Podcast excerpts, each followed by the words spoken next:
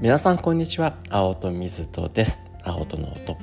この番組は脳の不思議に魅了され探求発明執筆をさせていただいている私青戸水戸と2023年より新たな協力の相棒チャット GPT さんによりお送りさせていただいております。毎週水曜日は最先端ブレインな水曜日と題しまして最先端の脳科学神経科学の情報をお届けしたり最先端の心理学や教育学の研究を神経科学的に考察させていただいております。チャット GPT さんは最新2023年などの情報をお持ちではありませんが、アウトが仕入れた2023年の論文も含めた最先端の情報をもとにチャット GPT さんといろいろな考察をして少しでも皆様の知的好奇心そして新たな気づきへとつながればいいなと思いお届けさせていただいております。本日もですね、2023年の論文ちょっと読んでて興味深いなというところがあったんで、今回のね、ご紹介する論文はメインはサイコロジーですね。まあ、ただ最近はもうね、心理学、もうこう、ね、人間の脳っていうところに対するアプローチ非常に重要だよねっていう文脈で、サイコロジーの観点から脳のね、考察もし始めてるよと。Hope for Brain Health Impacting the Life Course in Society という文脈で、Hope、希望ですね。希望がテーマ。脳の健康、そのためのね、あの希望っていうことですね。希望が脳の健康に大事やでと。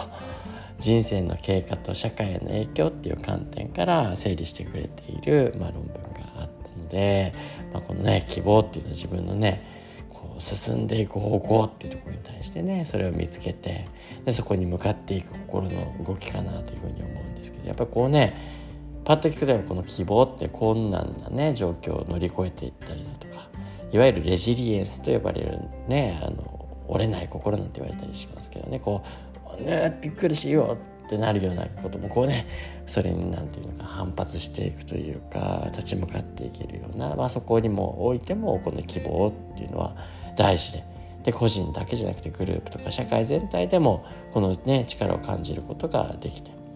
でただこの希望っていうのが、まあ、心理学の観点ではどのようにね私たちの脳で働いているのかまたよく分かってない、まあ、実際神経科学でもね全てが分かってきているわけではないですがあのまだね分かってませんと。なんでこの論文では、まあ、研究者たちがですねこの希望についてもっと深くね知ることで健康な人や病気の人たちの脳の健康をね向上させる方法がね見つけられるかもしれないというふうに提案してくれている。まあ、つまりこう希望はね脳の健康をサポートするツールとしての可能性があるっていうこと。でさらに将来的に希望と、まあ、脳の関連についてどのような研究ができるかいくつかね心理学の観点から提案してくれている、まあ、なのでこのねあの論文を通じて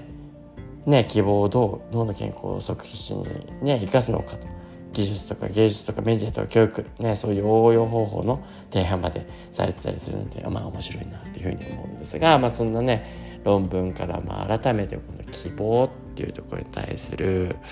重要性で希望っていうのは確かに未来に注意が向いてますよね。未来に対してポジティブなイメージですね。なんかねこうまあま稀に稀なものをこう望むっていうねちょっと届きづらいんだけどそこに対してなんとかねやろうっていうふうに向かわせていく望んでいくようななんでね基本的にはポジティブなものになっていくっていうふうに思いますが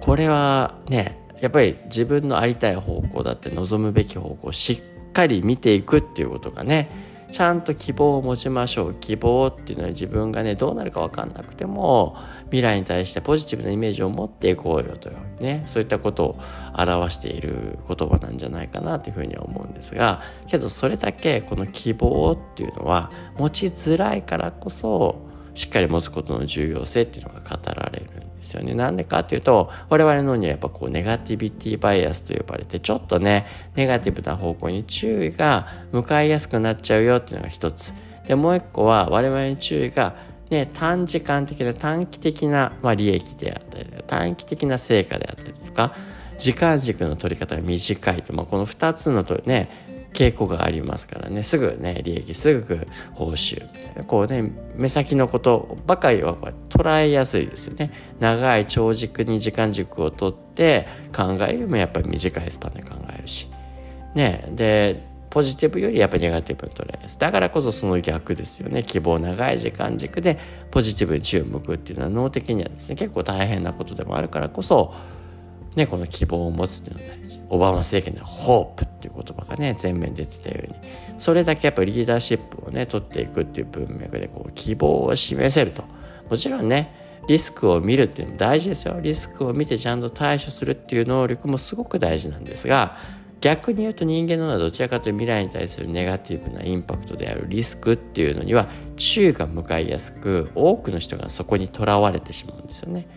一番最初はねいろんな希望だったりワクワクを持って進み始めるのにだんだんだんだんやればやるほどいろんな現実が見えてって世界が見えれば見えるほど学べば学べるほど知れば知るほどどんどんどんどんそのね最初に焚きつけた希望の火っていうのがねこうシュリンクしていく縮んでいってついにはねその希望の火が消えちゃう。で見えてくるのはどんどんどんどん強くなっていくリスクだったりだとかできない理由であったりだとか、まあ、そういったことに中がとらわれやすくなるだからこうね最初はね誰もがこう希望っていうのを持てるんですけど希望を持ったらこれはね持ち続けるのがポイントですね。持ち続けるどころか希望をやればやるほどいろいろね知れば知るほど新しい世界が見えてくるわけですから。でそれで一般的にはやっぱりねよりリスクが見えてって自分のね至らないところがどんどん見えてくるわけですから受けぶりになってって希望の火がどんどんちっちゃくなっちゃうんですけどね。逆ですね。知れば知るほどねやればやるほど見えてくる世界が広がってますます希望が広がっていく。もっともっとそこに目指したくなる。なんなら希望を最初持ったなんとなくの曖昧な希望がだんだんだんだん明確な希望に変わっていくような肉付けをしていくようなね、希望の火がどんどんどんどん大きくなっていくようなそんなね脳の使い方をしていくっていうのは難しいからこそすごく重要な脳の使い方。実際、まあ、ホープであったりだとかっていうことをね、まあ、れな望みって書くようにこれはこの未来に対するイメージに明確な確証であったりだとか理由があるわけじゃないんですよね。これ神経科学のある研究の中で根拠なしの自信。ね、あの根拠がなくてもそこにねなんとか行くんだっていうね。ここにもつながる脳機能なんじゃないかなと。根拠なく自信なんてダメなんじゃないの？いやいやそんなことないですよ。脳にとっては根拠なく自信を持つことってめちゃくちゃ大変なことですよ。だ逆にねもう確証されて立証されてて根拠がある。そこに対して向かうっていうのは、まあ、ある程度ねもう分かっていることですからそこ簡単ですよね。そこに向かうってできるかもね。できる可能性があるんだって思うから。できるかどうかも分かんないところに対して向かうっていうのがよ。っぽど脳にとっては大変なんですね。それだけ実際脳にとっても高等な脳処理を使うってことが分かっていて脳にとってのこう前頭前野っていうおでこの裏からへんあるんですけどここもね何個か階層があって一番前に行けば行くほど後ろの脳機能を使うの一番前のね前頭前野っていうのがかなり高等な処理してるよって言われるんですけどこのね根拠なく自信を持って自分を奮い立たせて前に進ませようっていうのはこのね一番前使ってるんですよね。それは何を言わんとしてるかっていうそのそれねより後ろの脳機能全部の情報処理をして意思決定行動するだから行動っていうわけなんですけど当然無鉄砲にね何か言ってるわけじゃなくて希望を持ってるっていうところも当然こうリスクであったりね起こりうるねあのネガティビティに対してもちゃんと注意を向けそこをちゃんと理解してると。希望を持つって単にねああ大丈夫ってただ言ってるだけじゃなくてちゃんとリスクもジャッジしてその上でそこも認識した上で、ね、考えられる対処はした上で万全の準備はした上でそれでもなおかつポジティブに注意を向けできること